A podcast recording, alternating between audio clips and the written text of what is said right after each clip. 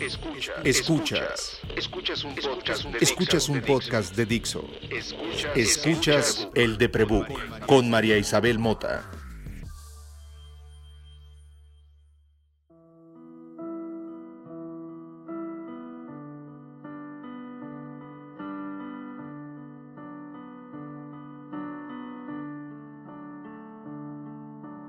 Hola, soy María y estoy hasta la madre del gaslighting.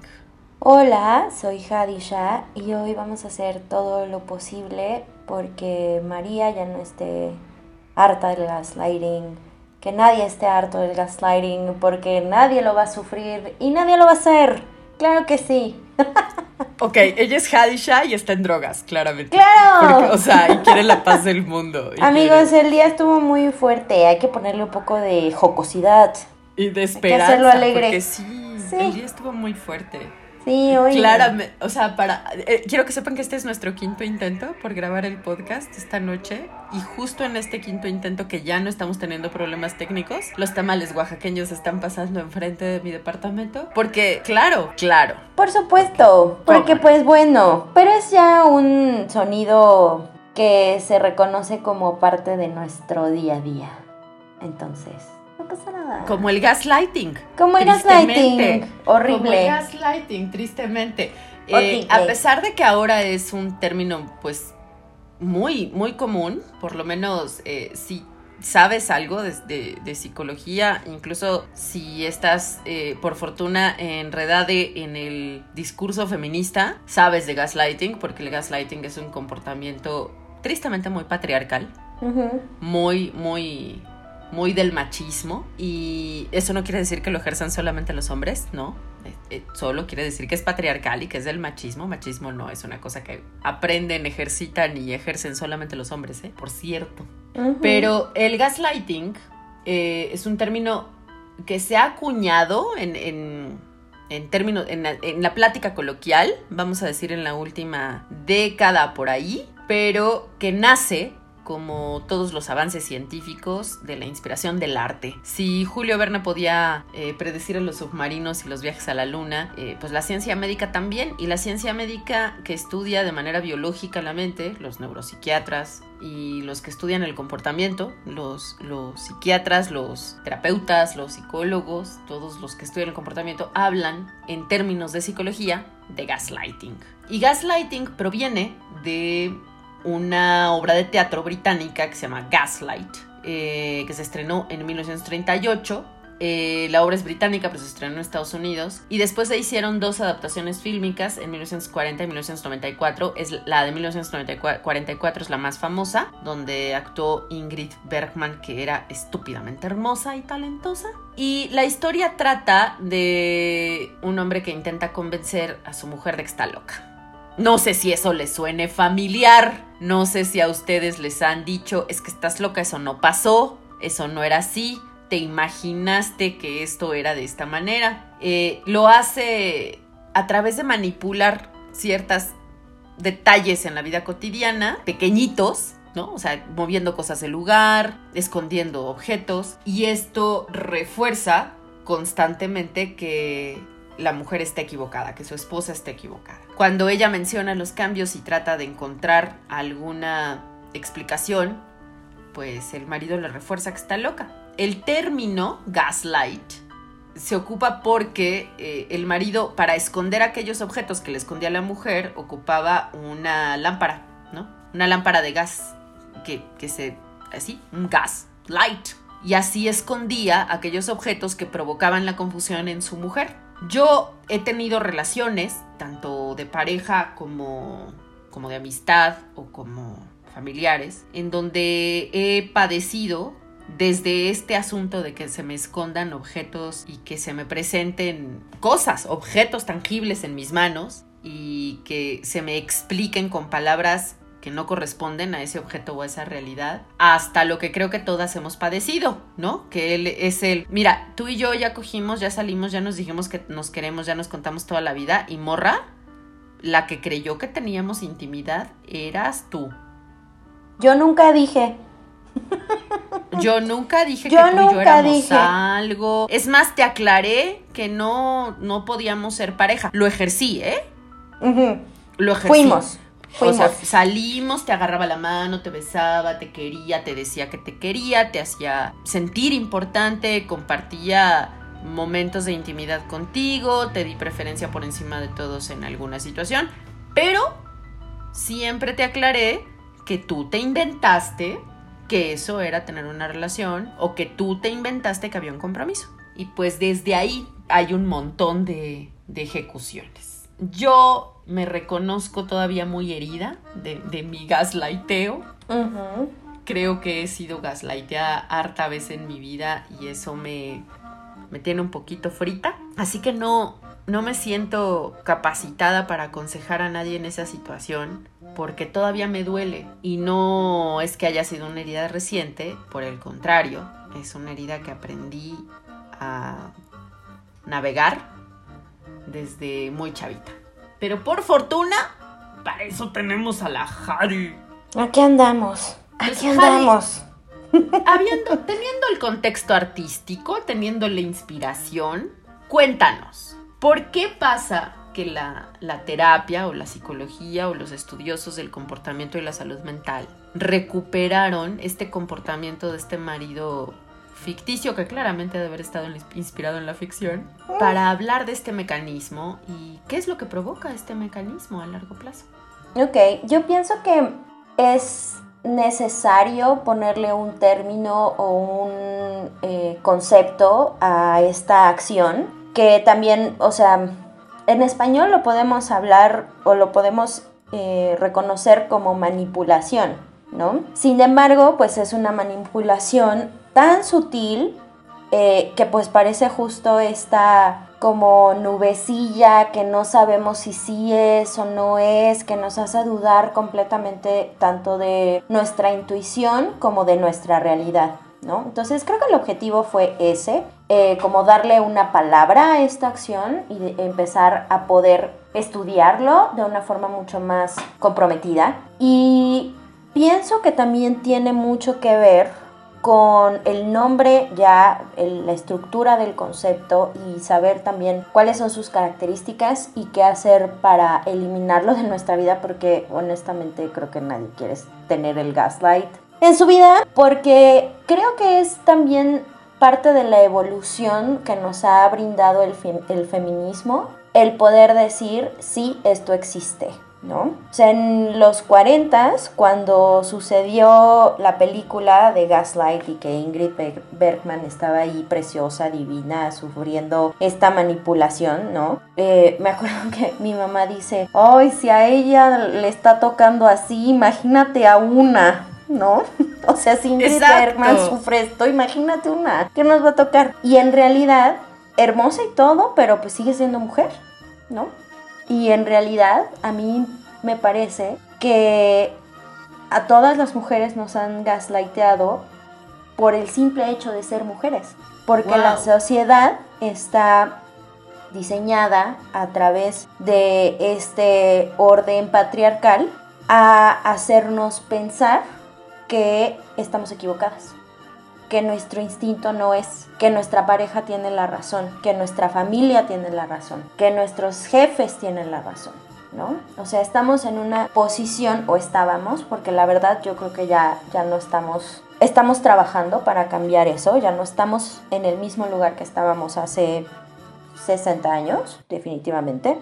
Y mm, dentro de esto, el poder identificar que como mujeres somos naturalmente manipuladas, le da al gaslighting también y a generar un concepto y a generar una explicación de lo que es validez a lo que nosotras ya sabíamos, que nos querían ver la cara de estúpidas. Es decir, en el transcurso cotidiano de nuestros días somos descalificadas, que ese es otro término con el que se habla de gaslighting, descalificación sistematizada. Nunca vas a ser presidente de una república. No tienes derecho a ser científica, no vas a ser astrofísica, eh, nunca vas a ser dueño de una empresa. Eh, tu lugar es la cocina, tu lugar es la procreación. Todo eso es descalificación sistemática. Exacto. Si además de eso el sistema, la cotidianidad del sistema nos recuerda que si intentamos emprender se sobreponen un montón de problemas para que lo logremos. Si intentamos mejorar nuestras condiciones, se sobreponen un montón de problemas para que lo logremos. Se autocompleta la profecía, se autocumple la profecía en donde nos dijeron que no podríamos. Exacto. Y entonces te crees que no puedes y te crees que estás loca. Te crees que porque fallas, porque es tu culpa que no funcionan las cosas. Exactamente. Y fíjate que pienso que ahora, creo que tanto tú como yo, que están, y muchas de las mujeres, esto sí quisiera dirigirme a las mujeres que escuchan el podcast, hemos tenido la oportunidad de transformar esa creencia, ¿no? Que es completamente externa y no tragárnosla y ser dueñas o estudiar astrofísica o ser mamás porque nosotras queremos ser mamás o viajar por el mundo solas o acompañadas porque ya estamos dejando eso atrás, ¿no? Como esta creencia con los ojos cerrados, ¿no? De nuestra parte, dogmática. Así es, así debe de ser, así lo vivían mis papás, mis abuelos y entonces no hay transformación. Nosotras estamos cambiando eso. Y pienso que aún así el gaslighting y sobre todo en el consultorio yo lo veo mucho en pareja. Ya no es tanto el hecho de decir, ay, es que mi papá dice que yo estoy bien tonta, ¿no? Y que soy incapaz de estudiar una carrera, ¿no? O sea, llegan chicas con maestría, doctorado, eh, dueñas de empresas, y que están viviendo el gaslighting con su pareja y que ya no solamente es gaslighting, ¿no? O como esta manipulación bien sutil para que quien recibe esa manipulación dude de su propio criterio. También el gaslighting va acompañado muchas veces de otro tipo de violencias. Violencia económica, violencia física en ocasiones, violencia sexual también. Bueno, de infidelidades, amigas, ¿qué les digo? O sea, ¿me entiendes? Y eso me hace pensar que a lo mejor estamos en un momento en donde estamos transformando el exterior, estamos transformando nuestras oportunidades laborales y hacia dónde queremos dirigir nuestra vida. ¿Con quién estamos dirigiendo nuestra Estamos acompañando nuestra vida, no, no hacia dónde la dirigimos, sino quién está en nuestra vida, me parece que es el área a trabajar, porque en relaciones, tanto de pareja como de amistad, puede suceder, todavía somos niños, y todavía nos falta crecer y todavía nos falta aprender justamente a reconocer estas, estas, estos comportamientos que son tan dañinos y que como mujeres, nuevamente, pienso que el 90% del gaslighting lo, lo, recibe una mujer, no un hombre. Eh, y como mujeres, en lo emocional, todavía nos falta esta conciencia del poder que tenemos. Del poder de decidir, del poder de hacer, del poder de eh, poner límites y del poder decir, esto es gaslighting, me voy de esta relación. Yo tengo como varias notas, tres Kleenex cuatro mezcales que tomarme al respecto de todo lo que acabas de decir. Este, insisto, yo no estoy preparada para esta conversación. Tengo heridas muy abiertas al respecto de estarme probando a mí misma todo el tiempo que lo que yo creo es verdad. Uh -huh. Que es uh -huh. lo más casado del, del gaslighting. Eh, para alguien que yo les he contado a ustedes que yo eh, sabía que era rarita y que tenía mis cosas desde muy chavita, ¿no? O sea, que yo tenía muy claro que esto no era normal, ¿no? Que yo veía a otras personas y decía, pero ¿por qué yo no soy así?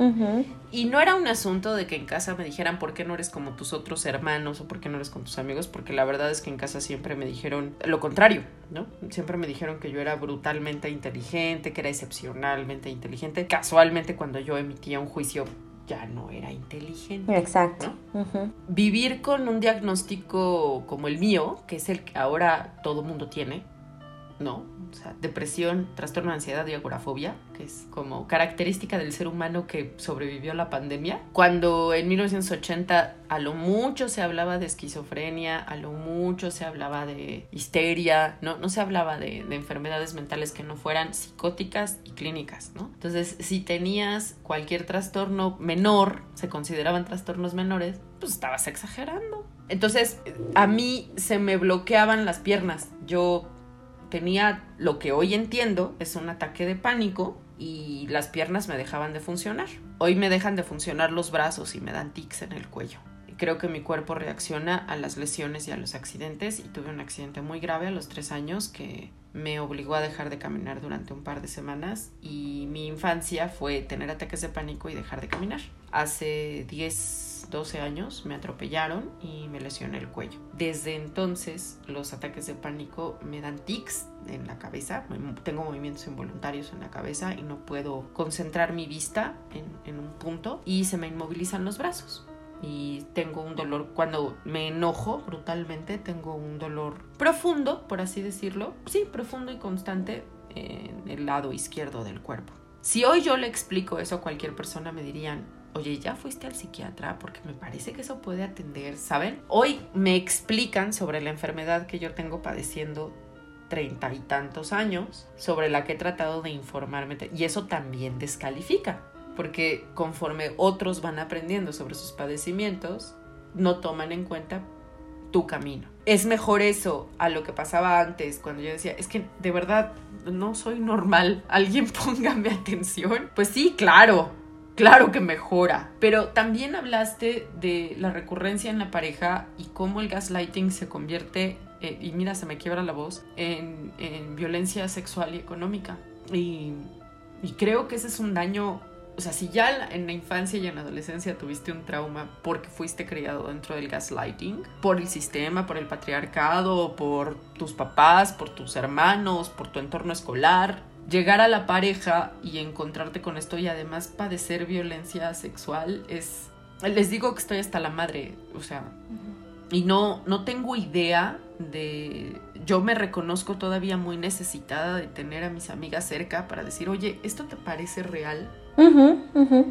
Porque, y, a Hadi le he pedido ayuda de vez en cuando. A ver, ¿te parece que estoy exagerando? ¿Te parece que estoy diciendo locuras? Y, no tengo reparo en decirlo. La vida me ha enseñado a, cuidarme un poco y a preguntarle a gente a la que le tengo confianza. Pero también la vida me ha enseñado que a veces la gente a la que le tienes confianza también te idea Y yo supongo que mucha de la gente que nos oye está igual que yo.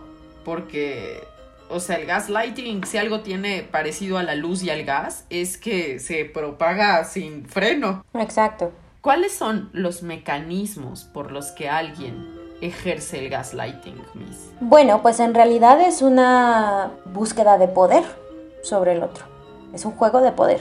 Las manipulaciones, eh, el trasfondo, desde mi perspectiva, tiene mucho que ver con el poder, con el afirmar quién soy, y en este caso, eh, pues el gaslighting también es manipulación para que la persona dude de ella misma, lo cual está muy, muy cabrón. Muy, cabrón, amigas. Amigos, amigues, es una cosa muy cabrona, porque se convierte en un abuso emocional tan sutil que nos hace, se convierte en ansiedad, se convierte en depresión, se convierte en confusión, se convierte en un no saber ya quién soy. Y entonces el otro, no, el que está ejerciendo esta manipulación, tiene poder absoluto sobre mí. Yo dejo de ser mi propia persona, me olvido de mí, se, dejo de ser ego, ¿no? Para convertirme en el todo. Ya no hay una figura, soy puro fondo. Y la figura que sea va a depender de lo que la otra persona me diga que soy. ¿Alguien me puede servir otro mezcal? o sea, es, es, una, es una dependencia que se genera tan fuerte y tan, tan fuerte, tan destructiva, tan lastimosa, que de verdad, o sea, hay una comparación en Ayurveda con las con, las, con los elementos sutiles y los elementos muy grosos, ¿no? O sea, como... ¿Qué es un elemento sutil en Ayurveda? El éter, el espacio, ¿no? Es algo que no pesa, ¿no? Es tan sutil que no se ve. Otro elemento que entra dentro de estas características de lo sutil son los olores, por ejemplo. Es súper sutil, pero es poderosísimo. Tú por el olor sabes si algo está echado a perder o algo se puede comer. Por el olor te enamoras, ¿no? Y es algo que no ves. Y ahí está, ¿no? Es tan poderoso, ¿no? Que nos lleva a tomar decisiones que nos cambian la vida en muchos aspectos. Esto es igual, no se ve, es súper sutil y por lo tanto es poderosísimo. Y llega hasta aspectos, elementos de nuestra mente, de nuestra estructura emocional, de nuestro físico, que ni nos imaginamos. Entonces imagínense qué importante es que haya un término así y que ya se empiece a hablar de esto como un comportamiento nocivo. Aunque estemos cercadas, ¿no? O sea, ignorance is bliss, sí. La ignorancia da felicidad. Porque en cuanto te das cuenta de que esto es tan fácil de propagar y tan fácil de repetir y de replicar, pues no estás a salvo en ningún lugar. Eh, eh, si todo es, eh, si el éter está en todos lados, que puedes respirar. Creo que hay formas de detectar cuando está siendo gaslighteada.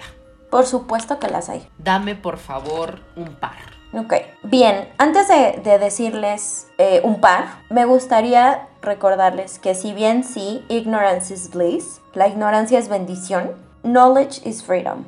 El conocimiento es libertad. Y el conocimiento es lo que nos va a ayudar justamente a decir, oh, este comportamiento es abuso emocional. Y bye. O sabes qué, este comportamiento es abuso emocional, voy con el psicólogo. ¿No? Estoy lista para ir con el psicólogo y terminar esto. O estoy lista para hablar de esto. ¿no? Es libertad, es empezar a reconocer que sí, que sí está pasando y entonces ya puedo hacer algo. Entonces, bueno, eh, ¿cómo podemos darnos cuenta de que estamos viviendo el gaslighting? Lo primero, y creo que es lo más fuerte, es que te cuestiones tus ideas o tus acciones constantemente. Y otra que es muy común y que me gustaría que observáramos, sobre todo como mujeres, este punto, que siempre nos estamos disculpando. Con nuestros papás, con nuestra pareja, con nuestros amigos, con el mundo. Y que de dónde viene esta disculpa, de estar dudando constantemente de mí. Y además de pensar... O de saber que siempre vas a ser regañada, de saber que siempre la riegas, ¿no? Que la cago siempre, soy, soy pendeja, ¿no? Sí, y esto que decías, ¿no? O sea, cuestiona tus actitudes y cuestiona tus ideas. Por supuesto, no tiene que ver con que le des la razón al que, a quien está diciéndote que eres tonta o que cuestiones tus pasos, sino por qué estás haciendo lo que estás haciendo, por qué estás sintiendo lo que estás sintiendo. Porque muchas veces puede no ser por ti. Claro. ¿no? O sea, puede ser porque lo estás haciendo por alguien más, para complacer a alguien más, porque alguien más te lo dijo, porque entonces así te vas a evitar una bronca, porque eso va a evitar que. Y, y entre más razones acumules para que el otro sea feliz, más intoxicado por ese gas estás y menos y menos iluminado por ti mismo estás. Exacto, y además fíjate que también hay comportamientos constantes en donde yo voy a tener que estar disculpando a mi pareja en frente de mi familia, en frente de mis amigos, en frente de mi círculo más cercano, o voy a estar ocultando información para no tener que disculpar a mi pareja. ¿Entiendes? Porque hay algo que no está funcionando bien. Y, usualmente nuestro círculo más cercano de amigos, familia, es el que se da cuenta de que algo no está funcionando bien. Y tengan mucho cuidado si ustedes empiezan a recibir estos comentarios como de, oye, ahora sí que todo viene en casita. todo viene en casa. ¿Qué está pasando? O que vean, o sea, nuestra familia, nuestros amigos nos van a decir la verdad y nos van a hablar de sus preocupaciones también. Entonces, si ustedes ya empiezan a recibir este tipo de comentarios y ocultan información porque es el clásico de, ay, es que, ¿para qué les digo si les caga? ¿No? Si ya les caga, entonces pues, o sea, no quiero cagar que, que lo que se caguen más mi familia y mi pareja. O pues Habría que preguntarse por qué les caga. Exacto, ¿qué está pasando que, que tanto les caga? ¿no? Y usualmente nosotros sabemos. Hay algo aquí también que es bien interesante, porque si empiezo a dudar de mí, empiezo también a dudar del mecanismo de defensa más poderoso y más natural dentro de nosotros, que es el instinto. Mi instinto no existe. Y entonces, si mi instinto me está diciendo que esta relación no está bien, o que hay algo que me están diciendo que no estoy de acuerdo, o esto de, uy, observo y siento que me están tildando de loca, que mis emociones no tienen una validez o un peso, demás, esa, esa, como del, pues sí, del, de la entraña, que es esa, esas palabras sí, eso, eso que siempre decimos, lo sientes en el estómago. Exactamente, se elimina, se va Y entonces tengo que estar haciendo preguntas todo el tiempo, ¿no? Ni siquiera a mí misma. Usualmente es a la persona que nos está gaslightando, que es como de, bueno, ¿y cómo lo hago? Bueno, y entonces, ¿qué decisión tomo? De cosas chiquititas hasta cosas enormes, ¿no? Chiquititas de, ay, mi amor, ¿qué te gusta más? Este, mi blusa blanca o mi blusa color perla, ¿no? ¡Wow! Hasta, oye, mi amor, este, ¿cómo ves? Tenemos otro hijo después de que ya tuvimos dos y acabo, todavía estoy en el puerperio, ¿no? Estoy todavía en la cuarentena. Este, ¿crees que sea una buena idea que tengamos otro bebé? Porque sé que tú quieres, yo a lo mejor no, pero, Pero tú sí. quieres. Entonces, pues, pues sí lo hacemos, ¿no? O sea, ya mi, mi capacidad de toma de decisiones está anulada como mi instinto. Entonces, si mi instinto, que es el que me dice y me protege en situaciones de peligro, y mi toma de decisiones, que es la que me lleva a, pues sí, a tomar el camino que yo considere necesario, están eliminadas, ¿qué queda de mí? Nada. Pues sí hay, no, y- o sea, sí hay, ¿no? sí y, queda, eh, pero... no quiero ser dramática, el problema es que cuando ocupas demasiado tiempo Exacto, en complacer a otros, se te olvida que te complace a ti. exacto. Yo ahí diré que aunque sí estoy muy lastimada por las conductas gaslighteras de mi vida, estoy mucho más lastimada por saber que de tanto consumirlas y de tanto padecerlas, evidentemente las debo ejercer.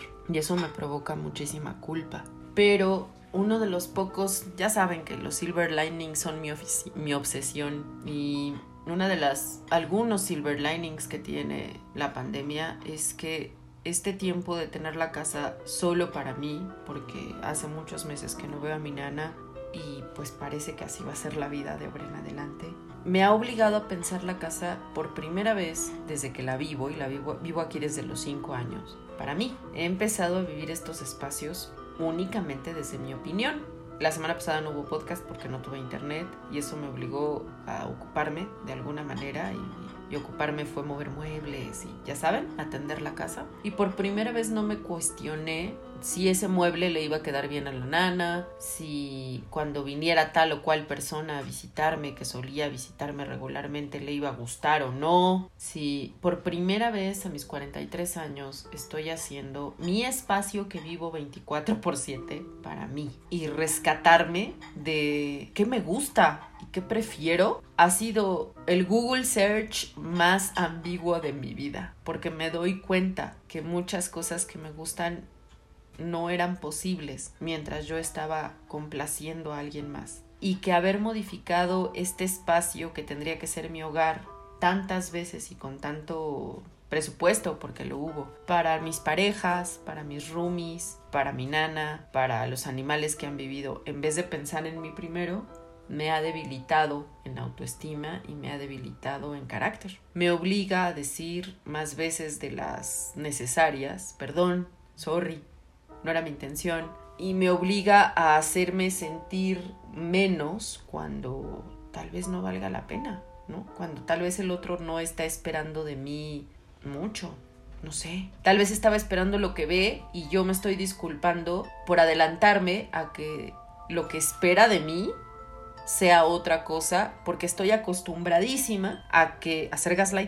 A te quiero, pero no sé en qué momento pensaste que te quería. A eres maravillosa, pero no tanto, ¿eh? No te pases. A me todo lo que dices es impresionante, pero la verdad es que eres muy tonta para esto. Y se vuelve una costumbre en donde dudas constantemente de ti. Si algo nos ha ayudado que el arte se haya ocupado de ponerle nombre a este comportamiento donde otros nos, nos dicen, nos dan gato por liebre, ¿no? De manera cotidiana. Nos dicen una cosa pero hacen otra, o hacen una cosa y que se, se tuerce dentro de la realidad o dentro de la narrativa, es que tenemos ejemplos modernos para contarlos tanto en la realidad y en la ficción. El primer ejemplo de gaslightero famoso y hasta con fans, si ustedes fueron adictos a Game of Thrones, que espero que lo hayan sido, Littlefinger. Littlefinger es el gaslightero por excelencia y de eso vive, de manipular con el dedo meñique la realidad de los siete reinos. Y no es sino hasta que dos mujeres a quienes debilitó toda su infancia se dan cuenta de esa manipulación que terminan con él y enfrentándolo entre toda la sociedad. Es una de mis escenas favoritas de Game of Thrones. Otro gaslighting que está en boga es un documental llamado The Vow es correcto. Pues si, si ustedes tienen chance de verlo, está en HBO Go. Em, y habla sobre la perspectiva de los de las víctimas de abuso emocional, sexual, económico, físico, por parte de Keith Raniere, que es un personaje que seguramente muchos de ustedes escucharon, o seguramente escucharon hablar de su secta, de su culto, porque es lo que es, llamado Nexium donde figuras prominentísimas, hijos de figuras prominentísimas de México estuvieron involucrados, específicamente dos personas, Emiliano Salinas y la hija del dueño de Reforma del periódico Reforma. ¿Por qué también hago mención de sus nombres? Porque así se ve. No importa si tienes un chingo de dinero. Si no importa si tienes un montón de preparación académica. De preparación académica, porque estos muchachos no estudiaron aquí en la secundaria 86 de la Jardín Balbuena, queridos amigos. o sea, ¿no? Estos chavos estudiaron, ni siquiera estudiaron aquí. O sea, tuvieron esa oportunidad de vida. Es decir, vieron el mundo convivieron con más personas. En teoría estaban mejor preparados para que alguien no los manipulara y no les diera gato por liebre. Y sin embargo, pasó. Y sucedió, sucedió, porque somos humanos. Y la vulnerabilidad es humana. La vulnerabilidad ni se compra ni se vende. Así, así nacimos, amigos. Entonces, cualquier persona puede, también para que nosotros estemos conscientes de que cualquiera sí puede ser una víctima de esto de la, manipulación emocional. Miren, yo no me quiero extender mucho porque de verdad no quiero pasármela llorando hoy. Sí es un tema que me que todavía traigo fresco, ¿no? Que no he querido ni y, digo todavía traigo fresco porque creo que nací con él. A lo mejor nos da para explicarlo más en más episodios o en un live, tal vez. Que nos manden sus dudas, porque seguramente... Mándennos sus dudas, o escríbanos por favor, arroba el de Prebook en Twitter, arroba el de Prebook en Instagram, arroba el de Prebook en Facebook, arroba Hadisha de Siga en las mismas posiciones, arroba María Isabel Muta en las mismas posiciones. Gaslighting eh, tristemente llegó aquí para quedarse, no es algo que podamos desactivar, y ya, vamos a dejar, quien lo ejerce va a dejar de ejercerlo y quien lo padece va a dejar de sufrirlo. Yo quiero creer que es una especie de de, caja de Pandora, ¿no? Que abrimos cómo, aprendimos cómo hablar efectivamente, aprendimos cómo dar un mensaje efectivamente y cómo hacerlo recordable y lo usamos en contra de nosotros mismos. Hay técnicas para convencer a todo mundo, hay pasos a seguir para convencer a alguien y en eso se basan desde los cursos de coaching ontológico que odio con todo mi frenesí hasta los entrenamientos para eh, secuestrar niños y convertirlos en soldados para cualquier guerra, en hacerte creer que lo que ves no es verdad, en hacerte creer que lo que percibes podría ser percibido de otra manera, básicamente en hacer creer que tu forma de ser y de ver y de entender la vida no es válida. Yo creo que sí he logrado construir de este espacio que es mío algo mío y sí he logrado reconstruir quién soy a pesar de todos los dogmas que se me impusieron o todas las falsas mentiras que se me fueron impuestas y que dejé que se me impusieran. Obvio ha sido la terapia. Ir a terapia te da la perspectiva de dónde está la realidad y dónde no. Y también encontrar momentos de placer propio.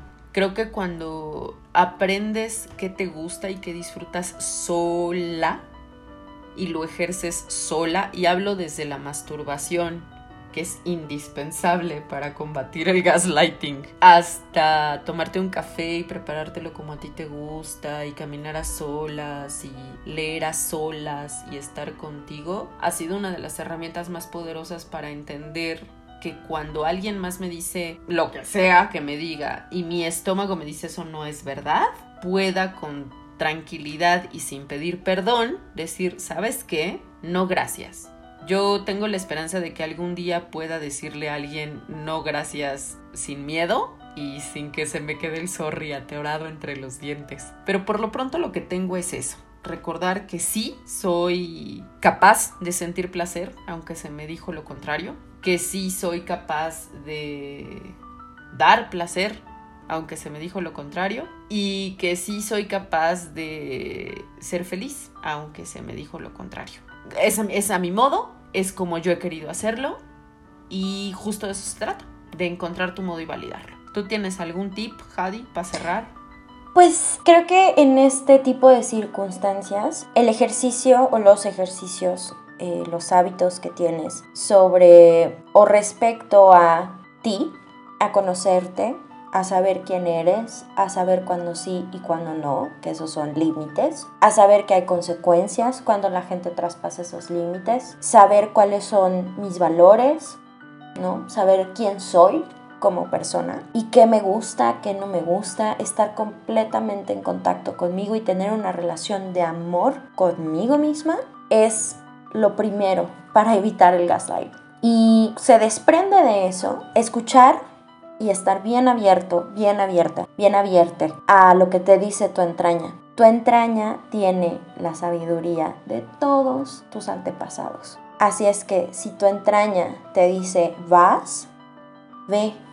Si tu entraña te dice espera, espera.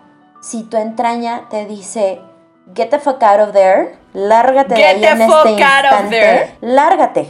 O sea, vete, ni lo no lo no lo proceses porque ya está procesado. O sea, no trates de procesar algo que ya está procesado y que tu cuerpo te lo está diciendo. Entonces, escúchate, conócete, valídate y huye de ser necesario. Ay, bueno, pues de una gaslighteada y seguramente de alguien, de, de una persona que ha ejercido el gaslighting, yo quiero decirles que la vida sí está de la fregada, que nadie les diga lo contrario. La vida sí es maravillosa, que nadie les diga lo contrario.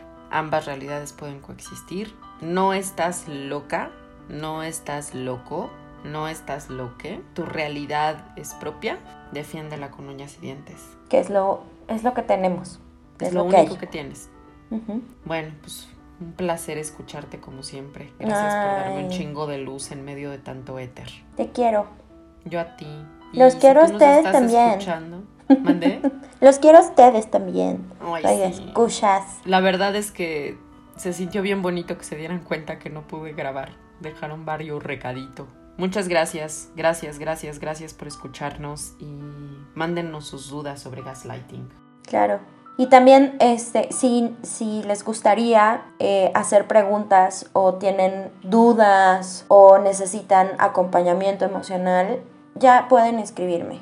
Ya tengo chance, ya tengo espacios. Ay, qué bueno. Entonces, sí. Aprovechen, ¿eh? Si aprovechen. quieren- Si están oyendo esto, aprovechen, porque es raro que Hadi tenga espacios y lo ofrezca, y de verdad es una gran, gran terapeuta. Es una...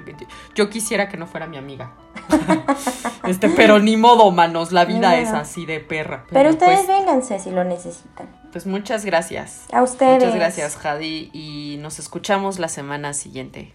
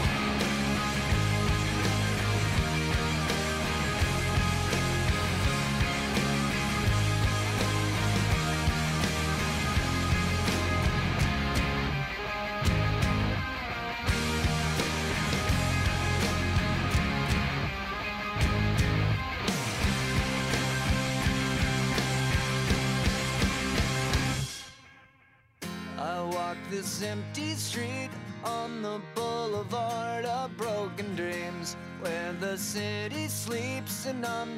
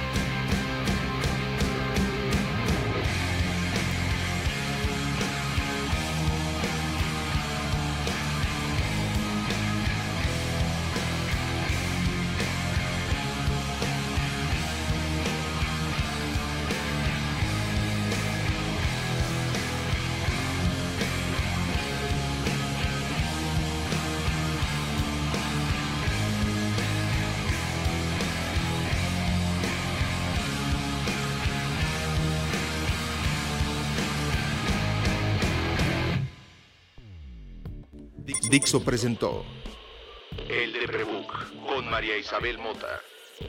La producción de este podcast corrió a cargo de Verónica Hernández. Coordinación de producción, Verónica Hernández. Dirección general, Dani Sadia.